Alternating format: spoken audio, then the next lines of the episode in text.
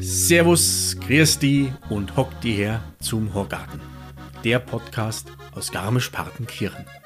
In der heutigen Folge zu Gast ist Toni Tiefenbacher. Wir sprechen über seine erste sportliche Karriere als Skispringer, als er mit vier, fünf Jahren begann und es dann bis zum deutschen Meister schaffte.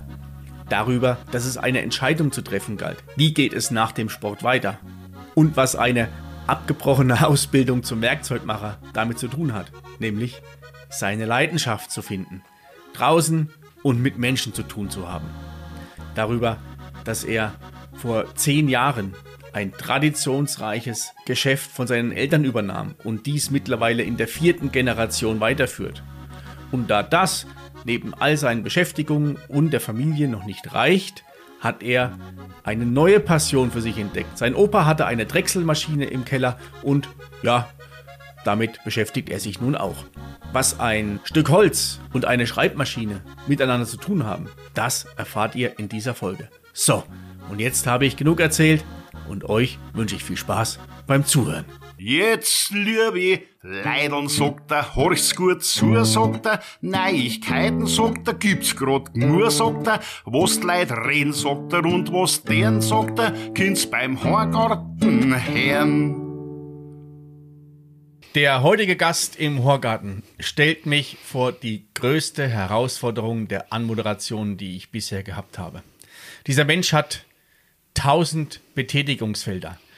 Leistungssportler, Skispringen, Unterstützer von Veranstaltungen im Hintergrund, Plakatierer, Veranstaltungsagentur, Inhaber, Familienvater. Habe ich irgendwas vergessen? Herzlich willkommen, Toni Tiefenbacher. Grüß dich, David. Schön, dass du da bist. Du, herzlich willkommen, habe ich schon mal gesagt. Schön, dass ich bei dir sein darf in dem Ort, in dem Quell, wo diese ganzen Ideen für deine Betätigungsfelder ähm, entstehen. Wir haben uns schon lange unterhalten und schon lange darüber über sinniert, wann wir mal zusammenkommen. Jetzt haben wir es getan. Ähm, wo fangen wir an? Ich habe gesagt, du warst früherer Leistungssportler im Skisprung. Das ist richtig, auch wenn es mit meiner jetzigen Figur nicht mehr so aussieht, aber ich habe 17 Jahre lang den Sport betrieben. Äh, du bist ein sportlicher, ähm, trainierter, kräftiger Mann. Also kräftig heißt nicht dick. Ähm, da liegen 20 Jahre dazwischen. Das ist ja, Absolut, ja. das Skisprunggewicht. Was waren das? Ähm, 45, 50, 60 Kilo? Ja, bei meiner Größe waren es 64 Kilo. Ist bei 1,85 Meter 86 nicht so viel, aber ja, es war halt gang und gäbe damals als junger Skispringer ein bisschen dünner unterwegs zu sein. Wir beenden jetzt das, die Thematik über Körpergewicht, weil sonst heißt es, wir betreiben Body-Shaming. Oh. Das ist dann ganz gefährlich, bloß um das, wir haben das einzuordnen. Ähm, du hast 17, Jahr, 17 Jahre warst du Skispringer. Ähm, das heißt, du hast angefangen, ja nicht erst mit 10 oder so, sondern mit 4, 5 Nein, Jahren. im jungen Alter, vier, fünf Jahre, spielerisch. Wie gesagt, meine Eltern haben mir damals äh, äh, beim Skifahren immer gesagt, ja, warum fährst du nicht auf der Pisten, warum fährst du immer von links nach rechts und hupfst du die Buckel. Das hat mir damals schon Spaß gemacht und dann ist es halt spielerisch als Kind Richtung äh, dem Sport halt dann gegangen. Lokal sind wir ja nicht weit weg vom Skistadion, deswegen war das dann ruckzuck klar, wenn ich was machen will, dann ist es Skispringen. Also in dem Büro, in dem wir gerade stehen, das ist dein Elternhaus. Genau, das Nebenteil vom Hier. Elternhaus. Hier lebst du auch. Das heißt, wir sind Luftlinie ca. 500 Meter von, vom Skistadion mit den Schanzenanlagen ähm, entfernt. Nachdem du deinen Eltern gesagt hast, du möchtest gerne hupfen, dann bist du zum Skiclub Partenkirchen gegangen oder wie auch immer, hast dann da im Prinzip angeheuert als Skispringer. Genau, Probetraining und dann geht es relativ schnell dahin.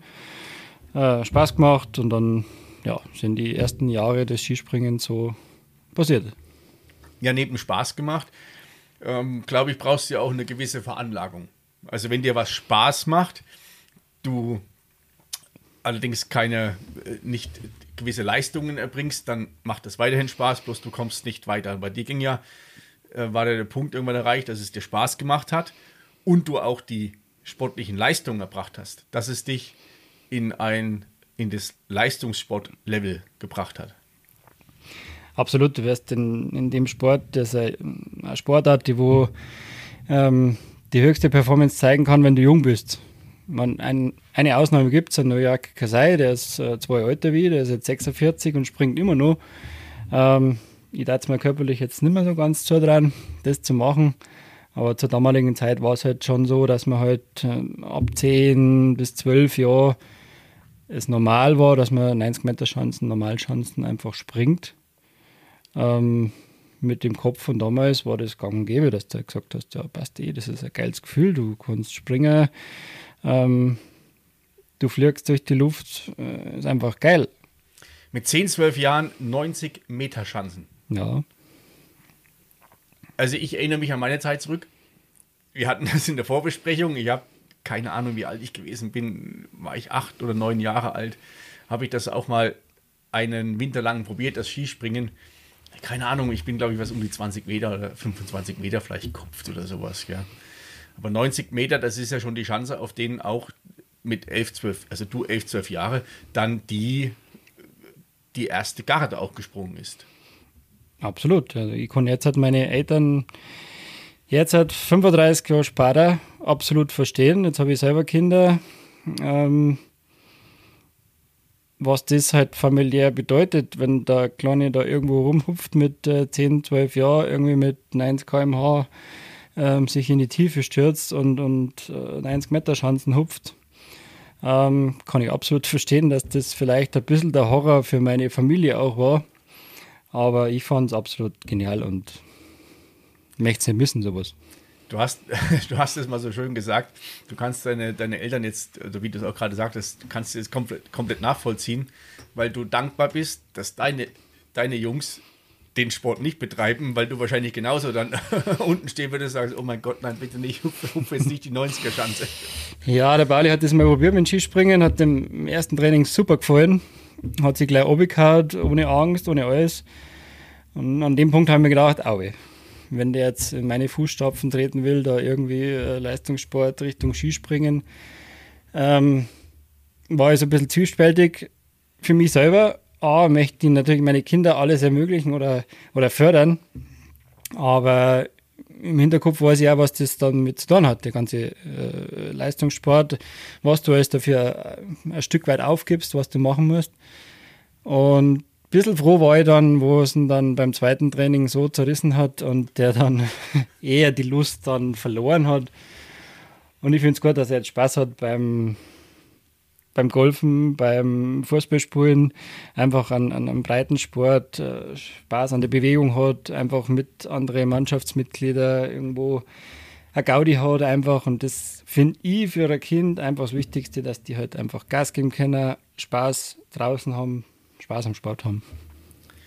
Das ist sehr schön. Nur um jetzt ähm, das einzuordnen, zerrissen, Horst nicht, dass es ihn komplett äh, zerlegt hat. Also er ist gestürzt und er ist hat gestürzt, hat verloren, sich auch ja. nicht wehgetan. es war halt einfach äh, ja ein also, Sturz und halt nicht mehr so das, äh, die Komfortsportart für ihn bevor es bei einigen Bildern entstehen, zerrissen heißt, ihn hat es komplett kaputt gemacht. Also damit ist Nein, er ist einfach hingefunden. So, und das ist, ist dir das in deiner, in deiner Laufbahn auch passiert, dass es dich ein paar Mal geschmissen hat ähm, und du überlegt hast, geht es weiter oder geht es nicht weiter? Ja, durchaus hat es mich mal zerlegt, aber wenn man da ein bisschen vorne weggreift, wenn man sagt, ja, er ist mal Ski gesprungen, dann sagt jeder, bist du wahnsinnig, ist der total irgendwie mein Bild hat sich da ein bisschen geändert, weil ich habe dann in späteren Jahren nach der aktiven Karriere ähm, beim Ski-Weltcup gearbeitet, beim Herrenabfahrtslauf zum Beispiel und habe halt da auch Rennstrecken kennengelernt, trotz guter Skikenntnisse in Kitzbühel, in Wengen, ähm, wo es halt einfach komplett anders wahnsinnig ist. Da finde ich ja Skispringen noch die sanfteste Wintersportart, was mit Ski zu tun hat das, wie du gerade sagst, es kommt auf die, auf die Sichtweise an. Jetzt lass uns mal kurz ähm, so ein bisschen bei, nicht ein bisschen, sondern beim, beim, beim, beim Skispringen bleiben. der Leistungssport ist ja oftmals, äh, stellen sich viele was drunter vor, ja, du bist dann auf einem, einem Skigymnasium, du bist bei der Bundeswehr oder bei der Polizei angestellt und hast dann immer freie Zeit zum, zum Trainieren. Wie, wie war das bei dir? Hast du eine, warst du auf einem, auf einem Sportgymnasium? Warst du ähm, bei, der, bei der Bundeswehr in der Spitzensportgruppe oder wie das heißt? Wie, wie war das bei dir organisiert? Es geht ja relativ schnell dahin. Mit zwölf Jahren, sage ich mal, kommt die Entscheidung, machst du weiter, machst nicht weiter, wie weit geht die Reise. Ähm, bei mir ist dann schulisch so gelöst worden, dass ich halt erst einmal in der Hauptschule war. Da war das Ganze lockerer, also meinen qualifizierenden Hauptschulabschluss gemacht und war halt dann ein bisschen ähm, freier. Das heißt, ähm, man hat nicht unbedingt jetzt Donnerstag, Freitag immer in der Schule sein müssen. Da gab es auch Sonderregelungen vom Ministerium aus, dass man halt da, falls die äh, Noten passen, da halt ein bisschen mehr Zeit für den Sport geben kann. Das war so eine Mischlösung zwischen reines Sportgymnasium, wo halt Sport und, und Schule kombiniert worden ist. Das hat man halt in Garmisch, da sind auch die ähm, Skigymnasium so ein bisschen entstanden daraus, dass man gesagt hat, okay, wenn die Noten passen, kann man ein bisschen großzügiger sein, äh, mehr Freizeiten gerade im Winter irgendwo zu geben. Und von dem Zeitpunkt ging es dann halt schulisch weiter. Irgendwann habe ich meinen Quali gemacht, bin dann auf die Wirtschaftsschule gewechselt, habe dann nochmal zwei Jahre nachgeholt, ähm, um die mittlere Reife zu erreichen. Und da war das gleiche Spiel eigentlich Montag, Dienstag, Mittwoch Schule, Donnerstag, Freitag Sport, Sonntag Heimreise, Montag Schule und dann ging es eigentlich so den ganzen Winter durch. Das ist schon krass, das ist schon echt krass, wenn, wenn dein, dein Leben im Grunde aus Schule und Training bestimmt ist. Ja, was anderes hat es damals nicht gegeben. Also Hast du irgendwas, hast, hast du irgendwas vermisst? Was deine, also wenn du drei Tage in der Schule gewesen bist, hast du mit deinen Spätzeln nicht austauscht, was die so machen, was die so treiben? In der Zeit überhaupt nicht. Weil deine Spätzl sind deine Sprungkameraden. Ah, okay. Also gibt es da viel Garmischer im Skiclub, mit denen ist man eigentlich so aufgewachsen. Ah, ich verstehe. Also da gab es, war der, der, diese Hauptfamilie im Grunde oder der, der, der engste Freundeskreis waren war deine, die Sportkollegen, deine, deine Sportkameraden, also, Sportkollegen. Ja, jetzt im Nachhinein, wo man ein bisschen älter ist und dann selber Kinder hat, denkt man aber auf die Zeit ein bisschen zurück. Und man hat in der Situation nie gedacht, ich verpasse irgendwas oder die anderen, keine Ahnung, gehen jetzt fort und dann gerade so 15, 16, 17 ist ja schon eine heiße Phase für einen jungen Menschen, der wo halt dann vielleicht äh, Freundin, äh, Peaches, Evergreen und sowas vielleicht gemacht hat, haben wir halt gar nicht gemacht. Wir haben immer nur Sport, Sport, Sport, Sport. Ich weiß nicht, ob ich was verpasst habe, ob das mit dem Leistungssport mehr überwiegt, äh, irgendwie als, als Mensch durchs Leben zu kommen oder ob man sagt, ja, Mai hatte ich damals eher irgendwie mehrere soziale Kontakte geknüpft oder ich weiß es nicht. Also ich schwanke zwischen einer ernsten Aussage und einer so etwas flapsigen Aussage. Ich beginne mal mit der ernsten. Also die in dem Moment, wenn du eine, äh, eine Aktivität machst oder wenn du ein Interesse, ein, einen, ein Hobby verfolgst, dann machst du das aus tiefster Überzeugung, weil du daran glaubst, weil du Spaß daran hast. Und ich glaube, du denkst da nicht drüber nach, was könntest du, du verpassen. Deine Sorge mit den sozialen Kontakten, so wie wir uns kennengelernt haben und wie ich dich erlebe, die ist völlig unbegründet. Haben wir nichts verpasst. das, glaube ich, das, was du meinst, verpasst zu haben, hast du äh, ja im, im, im ähm, anderen Faktor wieder aufgebaut.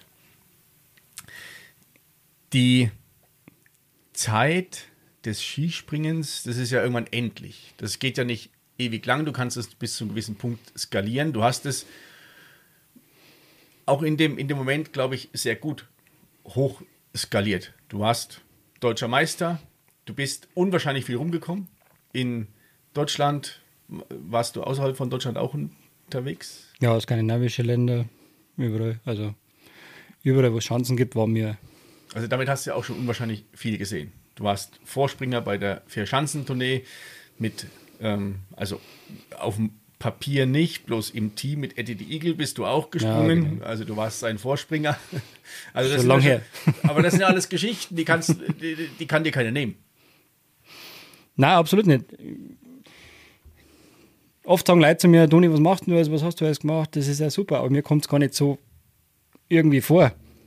Für mich ist es normal gewesen oder ist auch heute noch normal, wenn man sagt, okay, du machst das und das und das. Für mich ist es ein Stück Normalität, was für andere irgendwie ein bisschen ja, außergewöhnlich ist oder unverständlich ist. Bloß das ist ja auch das Schöne, da hatten wir uns auch im Vorfeld auch unterhalten. Ja, mein Gott, was habe ich denn zu erzählen? Ich habe ja nichts zu erzählen, weil das, was ich mache, ist, ist für mich normal. Nur von außen betrachtet ist es ist eben nicht, normal, so ja. normal. Und wer sagt auch das, was normal ist? Und das finde ich, finde ich und ich hoffe auch die Menschen, die uns zuhören, finden das einfach faszinierend, dass dieser, diese, die Entwicklungen, was dich, was dich so antreibt und was du tust. Dann war der dieses Thema Sport, wie gesagt, ja, endlich, irgendwann musst du eine Entscheidung treffen schaffst du es in die wirklich in die in diese Riege, wo du das dann noch ein paar Jahre treiben kannst? Oder musst du eine Entscheidung treffen? Jetzt äh, habe ich nicht mehr die Leistung und mach was Neues. Ja, dann kommst du nicht mehr weiter. Irgendwann hast du den Kaderstatus verloren, kommst nicht weiter, bist angestellt bei der Bundeswehr und ähm, du verlierst es einfach dann plötzlich von 0 auf 100, weil es äh, gibt einfach bessere, die wo dann weiterkommen. Ähm, bin zu Martin Schmidt äh, gesprungen, ähm, gleicher Jahrgang. Die sind halt alle weitergekommen. Und ich halt nicht. Hat halt nicht äh, den letzten Prozentsatz irgendwo gebraucht. Im Nachhinein muss ich sagen, bin ich glücklich darüber, dass es nicht für ganz oben gereicht hat. Weil Spitzensport ganz oben ist nicht immer so toll, wie man eigentlich meint. Wie wir jetzt schon mal vorhin geredet haben mit, mit mit Jugendbereich, dass man etwas verpasst. Weil auch wenn du Topstar bist und weit oben bist, meint ja jeder, das ist äh, äh, wahrscheinlich das tollste Leben, was man hat, aber man ist trotzdem wieder allein. Weil eine normale äh, Freundschaft, Familie etc. ist halt in dem Zirkus schwierig oder nicht möglich, weil du reist von A nach B, du musst trainieren. Ja. Du hast keinen Ankerpunkt, wo du. Nein, du lebst nur aus der Taschen. Also habe es ja nach meiner Karriere auch fortgesetzt, nur aus der Tasche zu leben, irgendwie ähm, zu ja, arbeiten. Nach deiner Karriere aus der Tasche leben. Der Sport hat dich ja nicht losgelassen. Du hast ähm, ja, plakativ die Seiten gewechselt. Also du hast von der, von der Sportlerseite bist du auf die Seite gewechselt, die so dieses Drumherum für diese Sportevents ähm, organisieren bzw. dazu beitragen, dass es durchgeführt werden kann. Ja, als, als junger Mensch dann um die 20 äh, kam halt die Entscheidung, ja, es geht nicht weiter, was machst du jetzt? Habe halt dann einmal versucht, irgendwie Richtung Werkzeugmacher was zu machen, also handwerklich oder Feinmechanik, weil ich Modellbauer war, auch so nebenbei. Äh, macht mir das, das hat mir aber nach ein paar Wochen irgendwie nicht gefallen. Bin dann relativ schnell dann wieder gewechselt und habe noch eine Entscheidung treffen müssen, was mache ich jetzt? Und bin dann ähm, ja, in der Skischule gelandet. Okay. Beim Gatschawald da draußen, bei den Gelben. Ähm, einfach mal Richtung Sport was zu machen, wieder weiter Skifahren zu lernen ein bisschen. Weil als Skispringer meinte jeder, der kann gut Skifahren, aber das war für mich zwar leicht, Skifahren neu zu lernen oder als Skilehrer neu zu lernen, ähm, weil es halt koordinativ und körperlich als Spitzensportler ein bisschen leichter fällt. Aber ich habe nicht so wirklich gut Skifahren können. Ach, ernsthaft? Ja. Also du hupfst so 90er Schanzen oder 120er Schanzen, ja. hupfst runter, bloß tust dich schwer mit mit Alpinski. Ja, schwer jetzt nicht, aber man muss ja als, als Skilehrer ein gewisses Niveau erfüllen und ja, auch okay. äh, das auch am, am Skigas zum Beispiel beizubringen. Das war auch irgendwie eine neue Herausforderung, weil irgendwie das, die Sachen, was man selber kann, ist ja auch schwierig, jemand zu vermitteln, dass er es lernt. Ah, okay, dieses. Also und das, das war echt eine, eine geile Erfahrung und deswegen bin ich vielleicht auch in dieser Art des Sports, äh, Arbeitswelt ein bisschen hängen geblieben. Hängerblieben, also hängen, ja, passt ganz gut zu dem, ähm, was ich da hinter mir sehe. Hinter mir hängen, keine Ahnung, 150, 150, 200 Stück. 150, 200 Stück so, so Patches. Also diese, diese Umhängebänder mit den Schildern unten dran, wo du aktiv gewesen bist oder beziehungsweise wo du bei Veranstaltungen gearbeitet hast. Da ist der, der Ski-Weltcup in Garmisch-Partenkirchen natürlich vor der Haustür dabei. Da ist, ähm, da ist Norwegen dabei. Wenn ich jetzt das alles ablesen würde, würdet ihr mich nicht mehr hören. Ähm, was ist noch mit dabei? Äh, sind, es sind, sind ganz alte Sachen ist, da ist ganz Europa, da ist Kanada mit dabei. Wie, wie kam es dazu? Oder was hat dich dazu motiviert, ja, sagen, ich, ich reise da mal mit? Wie gesagt, nach der aktiven Zeit habe ich mal probiert, einfach als Skilehrer zu arbeiten, da ein bisschen in Agenturen reinzuschnuppern, Ausbildung zu machen und habe dann relativ schnell gemerkt, das taugt mir eigentlich. Mir taugt es draußen zu arbeiten, mit Leuten taugt es mir und irgendwelche neuen Länder, andere Locations zu sehen, taugt mir auch. Deswegen bin ich da relativ schnell in, in die Agenturen eingerutscht und halt auch für andere Umsetzungsagenturen, sei es für den Ski-Weltcup, für die FIS, für Audi, die wo ähm, verantwortlich sind, wo einfach die Skipiste ähm, gebrandet wird zum Beispiel, wo die ganzen Werbesponsoren draufstehen, äh, statt Zielbereich, Zielbogen, das alles aufzubauen. Ähm, der große geile Vorteil von dem halt war, du kommst überall rum, du arbeitest eigentlich, äh, wo andere Urlaub machen. Und da habe ich eigentlich alles mitgenommen, was, was, was gegangen ist. Und ich finde ja super geil, dass du als junger Mensch da irgendwo mitgenommen wirst, neue Sachen siehst und ja, neue Kontakte wieder lernst. Das waren also die Anfangszeiten da mit Plan B, kennst du auch ganz gut. Ja, ja. Und ja, war eine geile Zeit. Das ist dir anzusehen. Also, ihr könnt es leider nicht sehen. Du hast ein so ein seliges Lächeln im Gesicht, wenn du darüber erzählst. Das ist zwar auch knallharte Buckelei, wenn du da bei der Veranstaltung draußen bist. Und du plus, wie du sagst, du bist draußen, du siehst andere Länder, du siehst, hast andere Menschen um dich herum und du hast nicht den sportlichen Leistungsdruck. Und du kannst sagen, ich richte alles her für euch und ähm, habe trotzdem dann am Abend wahrscheinlich meine Möglichkeit, dass ich mal mit meinen Spätzchen Mal auf der anderen Seite, ja. trinke eine halbe Bier und isst was und am ja. nächsten Tag in der Früh geht es wieder los. Wobei ich da sagen muss, ich habe mich nie darauf einlassen, dass mir oder dass ich irgendwie in der Richtung gehe, als Trainer zu arbeiten. Das hat mir nie Spaß gemacht, einen, einen Sportler oder so dahingehend zu betreuen. Also eher das Umfeld zu schaffen für den Sport, das, die Sachen einfach umzusetzen, dass das, die, die Veranstaltung einfach reibungslos läuft, dass das alles okay ist, aber Richtung Trainer wollte ich nie, nie gehen. Also ich bin auch ein bisschen so der Gegner von, von, von Vereinen und so. Also ganz komisch. Also ich bin da als Typ vielleicht ein bisschen falsch gestrickt, aber ja, das, hat, mir, das, taugt mir jetzt nicht zum Beispiel. Das hat auch nichts mit falsch gestrickt, falsch gestrickt zu tun, sondern das passt ja eher zu dem wiederum, was du jetzt auch machst, als einen Teil deiner vielen Betätigungsfelder mit deiner Veranstaltungsagentur, den Rahmen zu schaffen, dass Menschen sich wohlfühlen, dass sie ihre Aktivitäten durchführen können und ähm, du im Grunde nicht Jetzt der Trainer kann ja auch ein Geschäftsführer, ein, ein, ein, ein Vorgesetzter sein. Das ist der Trainer und du schaffst den Rahmen drumherum, dass sie bei Incentives, wie auch immer, dann äh, sich wohlfühlen. Ja, das gefällt mir aber wieder schon, wenn ich mit Leuten was mache und die haben Spaß dabei und lernen ein bisschen was, sich besser kennen, kann man schon Richtung Teamtraining auch ein bisschen was einfließen lassen. Das taugt mir von der, von der jetzigen Sicht oder in, in, im Veranstaltungssektor fast am meisten. Okay.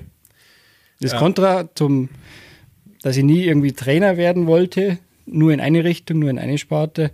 Mir taugt es voll, wenn, wenn Leute zu uns kommen und haben halt in unserer Region einfach Spaß bei irgendwelchen Teamspielen, beim Bogenschießen. Also das mache ich echt auch gerne. War das die die, die, die Gründung, beziehungsweise von der, von der ähm, Agentur White Mountain, oder vorher hat sie einen, einen anderen Namen gehabt, aber bleiben wir jetzt mal bei dem, der aktuell ist oder der jetzt sich etabliert hat. Hat das geholfen, dass du viele Jahre als ähm, ja, Möglichmacher bei den, bei den Sportveranstaltungen unterwegs gewesen bist, um dann dich in dem Bereich zu finden, sagen, das macht mir Spaß. Also draußen sein ist wichtig, hier in Garmisch-Partenkirchen zu sein ist wichtig und klar der Unterschied zwischen Sporttrainer und als, als Trainer oder als ja, Trainer von, von, von Teams, das dann dich dazu wirklich. Richtung Animation, ja. Absolut, weil die Richtung war schon immer da, wenn man sagt, äh, vom Leistungssport über ähm, Arbeiten draußen mit Menschen.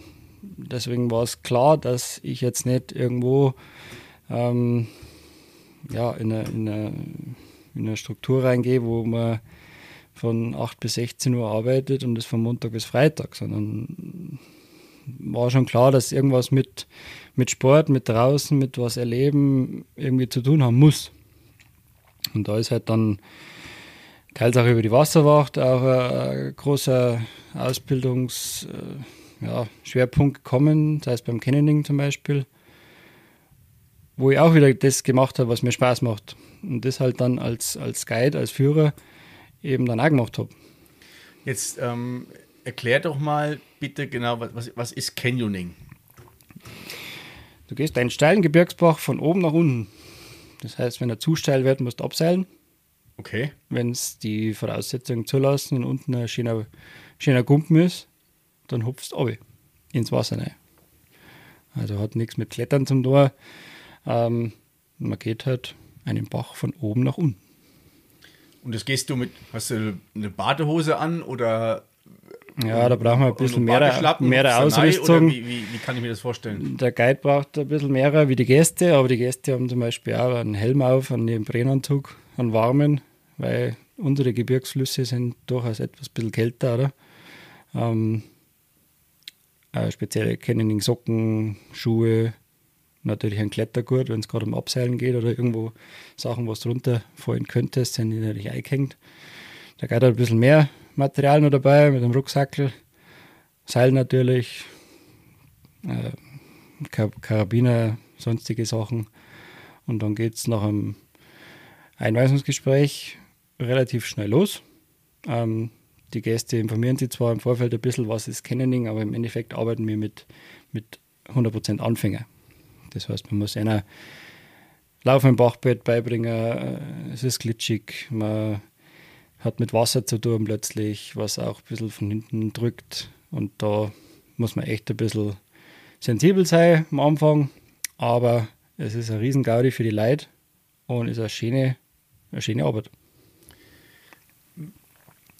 Jetzt habe ich, mache ich ein bisschen Schweinern, gell? Ich habe es ja schon mal mitgemacht. Warst du mal? ich war schon mal mit dabei. Hast keinen Gurt gehabt, oder? ich war natürlich genauso, das war jetzt mein Test, ich war natürlich genauso ausgestattet, wie du das gerade beschrieben hast. Und ähm, ja, das ist schon eine wirklich eine sehr einmalige Erfahrung, wenn du dich, also ein, ein Bach, ein, ein, ein Fluss ist es nicht, ein, ein Bach oder ähm, wo du dann stufenweise dich mehrere Höhenmeter hinab arbeitest und allen ja, Bedingungen da ausgesetzt bist. Und selbst vier Meter, die du mal runter springst in so eine Gumpen, können schon brutal herausfordernd sein. Hm, ja, für die Gäste werden die Augen immer größer. Also man merkt da, wer ein bisschen mehr Bedenken hat, ähm, der wandert in der Gruppe bei der Abseilstelle immer von Teilnehmer zu Teilnehmer nach hinten und die hast du dann zum Schluss. Auch wieder ein Vorteil für uns, ähm, wenn die ganz Ängstlichen dann zum Schluss sind, haben sie ihre Ruhe, man kann auf die Eier gehen und dann äh, meistert man das schon. Also die Touren, was wir anbieten, ist alles auf einem Niveau, wo halt wirklich auch jeder schaffen kann. Wenn jetzt den, wenn euch, dir zuhört, das noch nicht reicht zur Erklärung, wir werden ein paar Bilder in die ähm, in den Instagram-Post mit reinpacken, dass er mal eine Idee davon bekommt, was Canyoning ist. ist. eigentlich, ja. Hört sich jetzt natürlich sehr, ist, ist eine nicht ganz äh, einfache Geschichte, bloß ist wirklich eine tolle Erfahrung. Absolut. Ja, Toni, wir stehen ja bei dir im, im Büro und vor mir ist ein Modell einer Litfaßsäule. Äh, stehen Ottner, Ohlstadt, Walgau, Fahrrand, Greinau, Eschnohe, Garmisch-Partenkirchen und so weiter. Es gibt ja noch eine unwahrscheinlich interessante Geschichte, die du mittlerweile in der vierten Generation weiterführst. Es gibt ja die Tiefenbacher Plakatwerbung. Ja, die gibt es schon ganz schön lange. Die gibt es seit 1905. Gibt es die schon. Und ähm,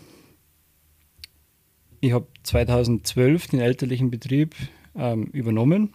Meine Eltern haben sich wohlverdient in die, in die Rente begeben und habe 2012 eben zusätzlich zu der Agentur White Mountain die Tiefenbacher Außenwerbung übernommen.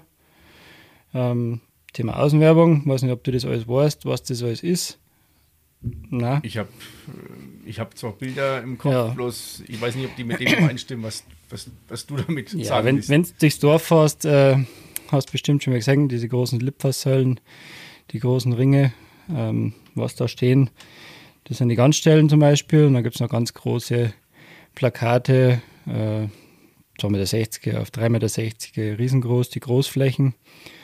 Und was du bestimmt auch schon gesehen hast, sind die vielen kleinen Plakate, wo äh, ortsansässige Veranstaltungen beworben werden, sei es Konzerte, sei es kleine Theater, ähm, die wo ganz in, in Garmisch äh, verteilt sind. Also nicht nur in Garmisch-Partenkirchen, sondern im, im, Im Landkreis, also Landkreis. runter bis Ulstadt rauf, bis äh, Grünkreis Walgau. Da sind wir vertreten mit unseren Anschlagsflächen. Ähm, die seit, wie gesagt, 1905 im Familienbesitz sind oder im Familienbetrieb sind. Und jetzt halt in der, ja, bin jetzt leider schon die vierte Generation, die das weiterführen darf.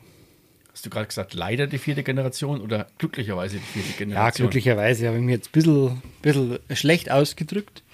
Aber ähm, ich finde es schön, dass er so ein altes, traditionsreiches Unternehmen jetzt halt mit meiner Hand auch schon wieder zehn Jahre irgendwo geführt worden ist. Und ja. Das passt ja. Also das Erste, was mir einfällt zur Außenwerbung, ist auch wieder draußen sein. Ja, das, das hängt halt draußen und ich habe vor ja, ein paar Wochen mal so eine kleine Einführung bekommen, was dahinter, was, was ja. dahinter steckt. Es gibt ja viele große Anbieter, wo das alles digital läuft und mit irgendwelchen Bewegtbildern und LED-Geschichten, was auf jeden Fall seine Daseinsberechtigung hat, da wo es hingehört. Jetzt finde ich es auch wieder umso wichtiger, dass es einen Familienbetrieb gibt, der so lange schon existiert, ähm, das weiter zu, zum Betreiben. Ich habe Sachen gelernt wie Fitschenpapier. Ah, Fitschenpapier, ja. Oder A-Fitschenpapier. A-Fitschenpapier heißt es. Das ist, ich habe mir wurde das vorgeführt. Ähm, erklär mal am besten aus deiner Sicht, was das ist, weil ich war völlig perplex. Ja, die Plakate werden draußen angebracht, also Wind und Wetter ausgesetzt. Also muss das äh, Papier schon ein bisschen äh, härter im, im Nehmen sein. Das heißt, das ist ein wasserfestes Papier. Man kann einfach nicht einen, einen normalen DIN A4-Zettel ausdrucken und dann nass machen und mit Leim irgendwo hinkleben, sondern es ist ein spezielles äh, Papier, was sich halt nicht nicht auflöst, wenn man es nass macht, beziehungsweise mit Leim einstreicht. Und ähm, das spezielle Papier wird halt hergenommen, um die Plakate zu drucken. Und wir haben den Vorteil, dass wir es dann bei Wind und Wetter draußen anbringen können. Also, was mir der Tommy, dein, dein genau. Kollege, gezeigt hat, das, das war ja das, wo ich so perplex war, nicht das, was du gerade erzählst. Dieses Papier wird ja lange eingeweicht. Das kannst du zusammen knüllen zu so einem richtig kleinen Ball. Das wird wie ein Leder, wie ein dünnes Leder. Und wenn du das wieder aufziehst und auf die Wand aufbringst, ist das auf einmal wieder, wieder allglatt. Genau. Es ist ein Handwerk, es ist ja ähnlich wie, wie Tapezieren, kann man es vielleicht am ah, besten okay. verstehen. Ja. Ähm, es wird ja auch eingeweicht, die Tapete, und dann wird es an die Wand gebracht, gerade gerückt und festgestrichen, dass keine Luftblasen drin sind, dass wirklich der Kontakt äh, zum Untergrund blasenfrei, ohne irgendwelche Kanten äh, angebracht ist. Und das bei Wind und Wetter? Das bei Wind und Wetter, ja. Das kann schon mal sein. Die Großflächenplakate sind vierteilig, also so ein 1,20 Meter auf, auf 2 Meter Größe. Wenn da der Wind geht und man steht draußen beim Tapezieren quasi, ähm, kann es schon mal ein bisschen spannend oder ein bisschen ärgerlich werden. Wenn das Ding dann auf die Ohren fleckt, äh, ja. Jetzt haben wir ja noch Winter. Also es gibt ja Zeitperioden, wo wir so minus 10, minus 15 ja. Grad haben. Da müsst ihr auch raus, oder? Müssen wir auch raus, klar. Ähm, früher hat man sogar den Leim gekocht, vorher, dass der heiß ist, dass man den, wenn man aufstreicht, dass er gewisse Wärme noch hat, bevor er hingefriert. Aber wir haben so, so klassische Stellen wie in Hammersbach hinten, wo das halt trotz warmen Leim oder trotz irgendwelche Zusätze im Leim mit Salz und so kann man arbeiten, dass halt der Gefrierpunkt vom Leim ein bisschen noch weiter runter geht. Aber in Hammersbach zum Beispiel, da kleben wir eigentlich in den ganz kalten Jahren nur mit, mit Wasser, weil das einfach. Also das Wasser gefriert an und das Wasser gefriert an. Oder auch also die Säulen sind aus Beton, die ziehen halt auch brutal die Kälte. Wenn es da mit warmem Leim aufstreichst und es hat 15 Grad minus, dann klebt nicht der Kleber, sondern einfach das Hickfroren auch hier, um unseren Zuhörern, die nicht aus dem Landkreis kommen, zu erklären. Hammersbach ist in Greinau. Hammersbach ist der Eingang Richtung Höllental, wo du auf die Zugspitze kommst. Und das ist ein Kälteloch. Da heißt es ja noch so schön, dass es im Juli passieren kann, dass die Dachlawinen runterkommen, gell? Genau, ja, es ist ein relativ schattiges Loch da hinten. Also nichts gegen alle Hammersbacher oder Greinauer. Das ist, ist kein Bashing gegen Hammersbach. Hammersbach ist wunderschön, bloß nur mal, um darzustellen, was das für eine Herausforderung für die Plakatierer ist. Ja, es ist ein Handwerksberuf, der wo draußen stattfindet. Also über lange, lange, lange Zeit. Ja, Handwerk ist irgendwie so ein Thema, was deine Familie und dich ja auch irgendwie permanent begleitet. Wir haben ja jetzt das Thema Leistungssport besprochen, wir haben das Thema Canyoning, White, Mountain, die Agentur besprochen, wir haben die, die Plakatierungsgeschichte betroffen, äh, besprochen. Und mir springt ins Auge, weil es neben uns einfach steht, auch wieder ein Thema, ähm, was in der Familie verankert ist. Da geht es um Holzdrechselarbeiten neben diesen ganzen Sachen, die ich aufgezählt habe, findest du irgendwie immer noch Zeit, dich diesem Thema auch zu widmen. Ja, jetzt trinken wir erst einmal ein Schlückerl und dann verzeiht er das. Prost. Prost. Ja, Holz, Holz hat mir immer gefallen. Als Kind in der Werkstatt mit dem Vater ähm, haben wir immer eine, eine riesen Werkstatt schon gehabt im Keller, wo irgendwas als Holz äh, gemacht worden ist, egal ob der vor am Haus auch was gemacht hat. Das ist immer irgendwie als Holz irgendwie zur Not mit Silikon zusammengepappt worden. Ähm, hat mir schon immer Spaß gemacht. Auch das Thema irgendwo ein bisschen Modellbau und so, das habe ich auch so ein bisschen nebenbei ähm, immer gern gemacht. Und ja, wir haben eine riesen, riesen Werkstatt, eine Holzwerkstatt im Keller. Ähm, alles von meinem Opa anscheinend. Den Opa habe ich äh, kurz kennengelernt, aber ich kann mich nicht mehr an ihn erinnern, weil er einfach gestorben ist, wo ich ein Jahr alt war. Ah, okay. Aber so, was er alles gemacht hat oder was da alles übrig geblieben ist und vor allem äh, die ganzen, die Maschinen, wo unten sind, das sind alles irgendwo Maschinen, die in die 60er Jahre sind die hergestellt worden. Ähm, Renner immer noch. Finde ich super, dass man äh, also ein Produkt hat, wo man nicht irgendwo kauft, äh, hin ist, wegschmeißt, sondern die irgendwie jetzt mittlerweile 60, 70 Jahre alt sind und äh, mit ein bisschen Pflege einfach äh, zuverlässige äh, Geschichte sind. Werden wir nachher mal anschauen, ähm, was da so unten ist. Ähm, wenn du es vorhin angesprochen hast, wo wir jetzt auch gerade da vorstehen, sind halt die, die Drechselarbeiten, speziell halt die ja, Stifte haben es mir angetan. Ähm, beim Drechseln. Aber das Drechseln war jetzt nicht so irgendwo, wo man gesagt hat, das Drechselbank haben wir schon immer gehabt, sondern zum Drechseln bin ich gekommen ähm, durch YouTube. Durch YouTube? Ja. ich wollte gerade fragen, wie, wie hast du dir das angeeignet? Nur weil die Maschinen unten stehen, funktioniert es nicht. YouTube-Videos, da fällt mir gerade was ein. Der Bauermucki mit ähm, den Meterpunzieren ist ja auch über YouTube-Videos dazu gekommen. Die Folgennummer fällt mir gerade nicht ein, aber schreibe ich in die Shownotes mit rein. Über YouTube-Videos. Hast du dann begonnen, wie dir anzuschauen, wie wird aus einem Stück Holz ein Kugelschreiber?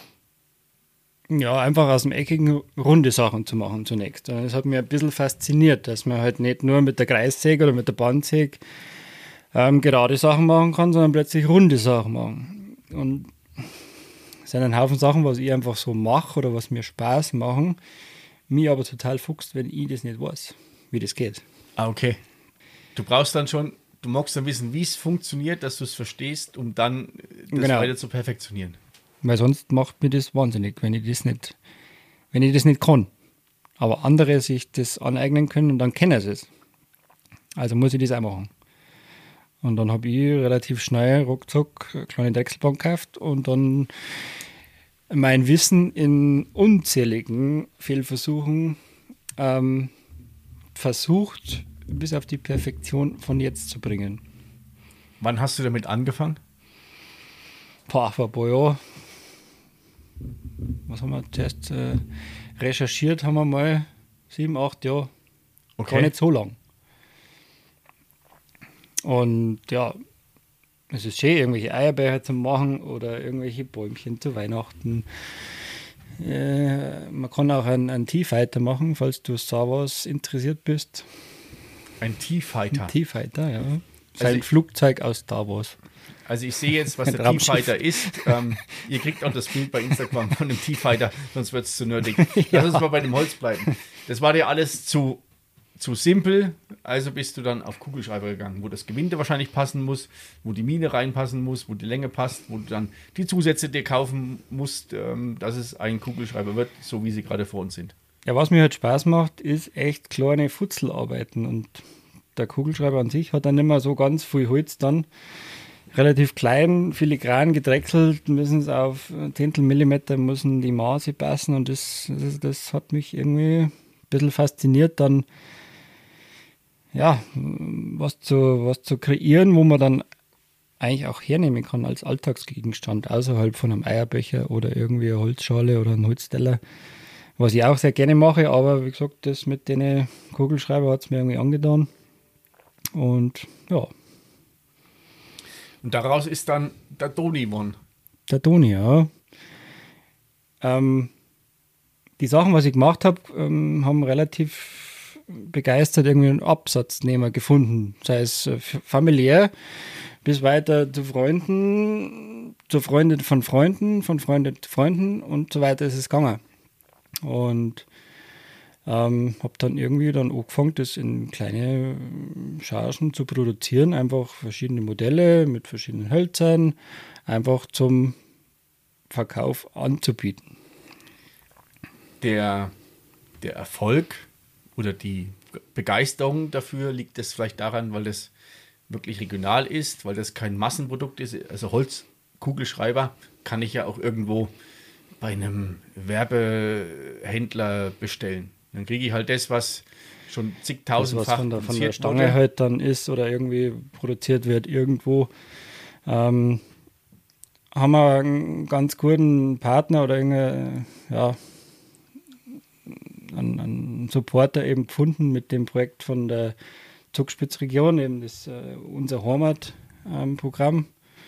Vielleicht kennst das du, oder? Ja, Ich kenne das, ja. eh, ja. Ähm, wo halt einfach regional ähm, Künstler aus verschiedensten Sparten, äh, Produzenten aus verschiedenen Sparten, also im, im Kleingewerbe ähm, einfach unterstützt werden in dem Programm, was sie halt ähm, machen. Und ich bin da jetzt drin mit der Schreibmaschine, mit meinem neu kreierten Künstlernamen der Doni. Die Schreibmaschine ist der Kugelschreiber. Die Schreibmaschine ist der Kugelschreiber. Finde ich geil. Jetzt stelle ich mir nur die Frage, wann findest du Zeit dafür? Also wir haben jetzt gerade in den letzten Minuten wirklich einen wilden Ritt gehabt zwischen zu, äh, über all die Themen, die du früher gemacht hast, beziehungsweise die du jetzt auch noch machst. Und das ist ja nicht was, wo du mal, dass, dass du nebenher machst. Ist das für dich so ein, ich hocke mich in den Keller runter und bin zwei Stunden im Keller und drechsel und, und mach das ganze Zeug? Ich habe eine wundervolle Familie und äh, einige Kinder. Das ganze Thema mit Arbeiten und Familie ist alles super. Aber mal eine Stunde in den Keller gehen, ohne Handy, ohne dass die irgendwer irgendwas fragt, tut, macht, ähm, ist so ein bisschen mein geheimer Rückzugsort. Andere wie du gehen vielleicht. Der ist jetzt nicht mehr geheim. jetzt wissen sie, wo du hockst. ja, das wissen leider auch andere. Du hast, äh, wo du gekommen bist heute, auch äh, andere Nachbarn und äh, Mitarbeiter gesehen im Hof vor der Garage. Also das wissen schon viele, dass bei uns vielleicht einmal nett ist, einmal ähm, einfach mal im, im, Keller ein Bierchen zu trinken, äh, gemeinsam. Also das ist so, ja, meine kleine Insel. Deine Insel und dein soziales Umfeld. Ja, es ist, wir haben die Firma in, im eigenen Haus, im Nachbarhaus wohnen wir. Ja, es ist irgendwie alles an einem Punkt. Ist ja gut, wenn du. Da ist die Flucht äh, in den Keller nicht weit, aber dennoch weit genug. Das ist ja keine Flucht, glaube ich, sondern die, ähm, da sich alles ja in, auf engstem Raum abspielt, was ja auch schön ist und gut ist, dass du ähm, alles im, im, Blick hast oder alles davon aus auch machen kannst.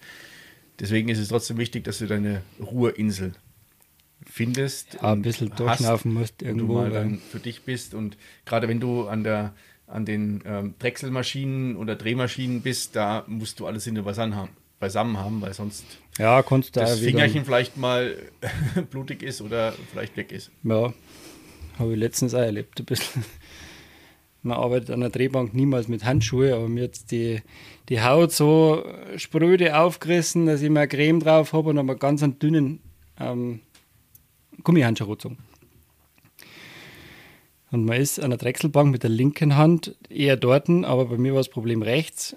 Hält das Werkzeug, ist weg von der Drechselbank. Und habe gedrechselt, dann Stift gemacht.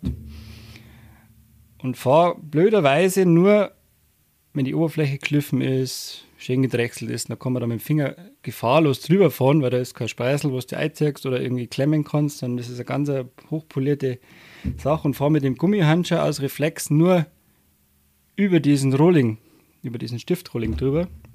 Und in dem Moment fängt sie der Handschuh und reißt mir den kompletten Handschuh oh in die Drechselbank rein, den reißt es mal runter, also der ist zerfetzt gewesen. Und im ersten Moment bin ich auf die Knie gelegen und habe mir gedacht, oh scheiße, jetzt haben wir Finger gebrochen. Und die Wanne gebrochen, also ich habe sie nicht bewegen können, also, aber das ist ja nicht angeschwollen ohne Ende. Habe einen Ehering auch noch drauf gehabt und den habe ich mir zwei Minuten später mit dem Seitenschneider runterzwickt, weil es so angeschwollen ist. Ja. Oh Gott. Ich, ho ich hoffe, es gab keinen Ärger, weil der Ehering mit dem Seitenschneider zerschnitten wurde. Na, wir haben ihn dann äh, äh, zur Goldschmiedin gleich gebracht und dann ist er wieder zusammengeschweißt und äh, ist wieder alles gut, ist auch wieder dran.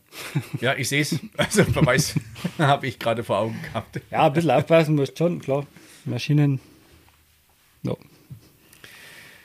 Mein Toni, jetzt sagen wir, ähm, so langsam oder nicht langsam, wir sind dem Ende schon entgegengekommen.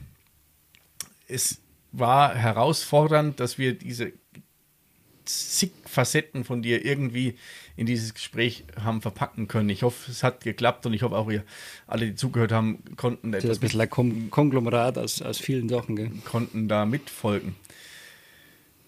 Ich habe ja für meine Gäste noch so ein kleines Geschenk. Da bin ich jetzt echt gespannt drauf. Ja. Zwar ist das ein virtuelles Geschenk. Mhm. Es gibt ja den Titel der Folge, den behalte ich mir vor. Und es gibt einen Untertitel bzw. eine Beschreibung der Folge. Und die kann oder soll mein Gast beisteuern. Das kann ein Lebensmotto sein, das kann irgendein Spruch sein oder irgendwann nur eine Aussage, die dich durchs Leben gebracht hat oder die du wichtig empfindest oder die du den Hörer mitgeben willst. Boah, eine große Aufgabe. Ich habe mir da schon mal Gedanken drüber gemacht. Aber ich glaube, wenn ich mich selber so ein bisschen betrachte, ist, glaube ich, dass ich versuche, die Sachen, wo man Spaß dran hat, wirklich auch macht. Und das sollte eigentlich jeder machen, weil Wir werden so viel irgendwie beeinflusst von, von außen, aber wenn man die Sachen, die Möglichkeit dazu hat, die Sachen zu machen, was mir Spaß hat, dann sollen wir das machen. Beruflich, freizeitlich, eigentlich in fast jeden Lebenslagen. Toni, das äh, passt zu dir, was ich in den letzten Minuten von dir gehört habe, was ihr gehört habt. Ähm, ich sage vielen Dank, dass wir den Horgarten hatten. Ich hoffe, wir trinken noch ein Bier. Auf alle Fälle trinken wir noch ein Bier. Merci auch an dich, dass du da bist und mich ausgewählt hast. Toni, sehr gerne. Mai, war das ein schöner Horgarten heute. Ich hoffe, es hat euch auch gefallen und ich hoffe auch, ihr konntet diesen vielen Themen etwas folgen und etwas mitnehmen. Nehmt es mit den Worten vom Toni, macht was, was euch Spaß macht und probiert es einfach. Passt auf euch auf, bis zum nächsten Mal. Viert euch.